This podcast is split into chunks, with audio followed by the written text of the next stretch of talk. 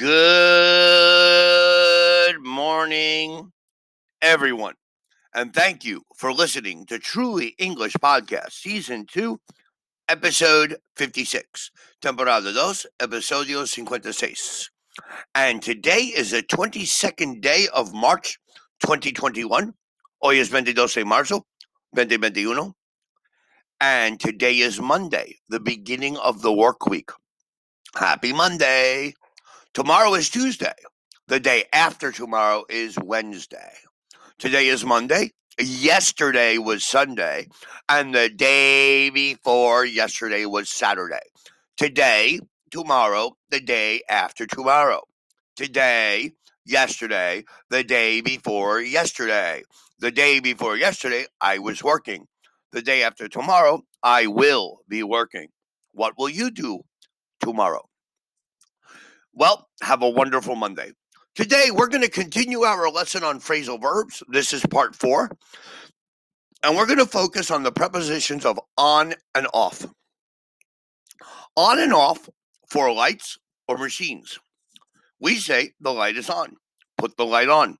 Leave the light on. Turn the light on. Turn the light off. Switch the light on. Switch the light off. Shall I leave the lights on or shall I turn them off? Is the heating on? No, I switched it off. We need some boiling water, so I'll put a kettle on. Also, put on some music, put on a CD, put on a video, put on a movie. I haven't listened to this CD yet. Shall I put it on? Yes, please. On and off for events. Events. Go on. Happen. What's all the noise? What's going on? ¿Qué está pasando? What's happening? Call something off. Cancel it. The open air concert has been called off because of weather. Many things have been called off because of the coronavirus. Put something off. Put off doing something equals delay, postpone.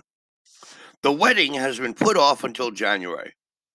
We can't put off making a decision. We have to decide now. On and off for clothes. Put on your clothes, put on your glasses, put on your makeup, put on a seatbelt, put on your shoes, put on a hat, put on your glasses.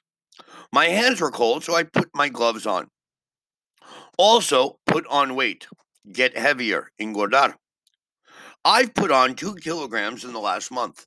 I have put on a lot of weight since the coronavirus. I am too fat. Try on clothes to see if they fit. I tried on a jacket in the shop, but it didn't fit me well.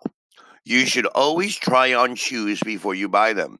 Do you try on your shirts? Do you try on pants when you buy them in the store? Probar, try on. Take off clothes. Take off your shoes. Take off your makeup. Take off your glasses. Take off your pants. Take off your shoe. Take off your shirt. It is warm. So I took off my jacket. Off equals away, away from people or a place. Be off to a place. Tomorrow, I'm off to Paris. I'm off on holiday. I'm going to Paris. I'm going on holiday. Walk off, run off, drive off, write off, go off similar to walk away or run away. Diane got on her bike and rode off. Mark left home at the age of 18 and went off to Canada. Take off, leave the ground for planes. After a long delay, the plane finally took off. See somebody off. Go with them to the airport, train station, bus station to say goodbye. Helen was go- going away. We went to the station, to see her off. Now, on and off. So remember, how do we use on and off? You turn on the light, you turn off the light. Okay? A new concert is going on in Mexico City. We are going to call off the concert because of the coronavirus. Put on, we need to put on our hat we need to take off our shoes when we enter the house. Before you go out, you need to put on nice clothes. We're going to a wedding today. Um, try on, probar. Try on shoes, try on a hat, try on different things. Try to remember these phrasal verbs and make your own examples of them. And that will help you memorize them. The more you repeat it, the more you will memorize. So turn on, turn off, leave on, leave off, switch on, switch off, go on, call off, etc., etc. So I hope everybody had a wonderful weekend. I had a very good weekend. I worked Saturday half a day, and I worked Sunday a part of a day, about three hours. But Sunday I mainly rested. And this morning I've done my podcast, and later today I will begin my classes for the day. Not a very eventful life, but it is in existence. So please remember to study. I want to thank you all for listening to Truly English Podcast by Matthew.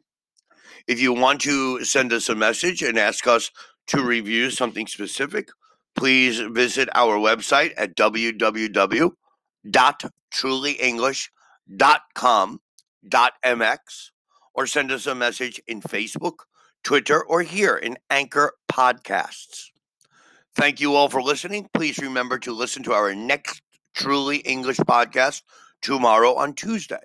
Have a wonderful what Monday and have a wonderful week. Thank you and goodbye.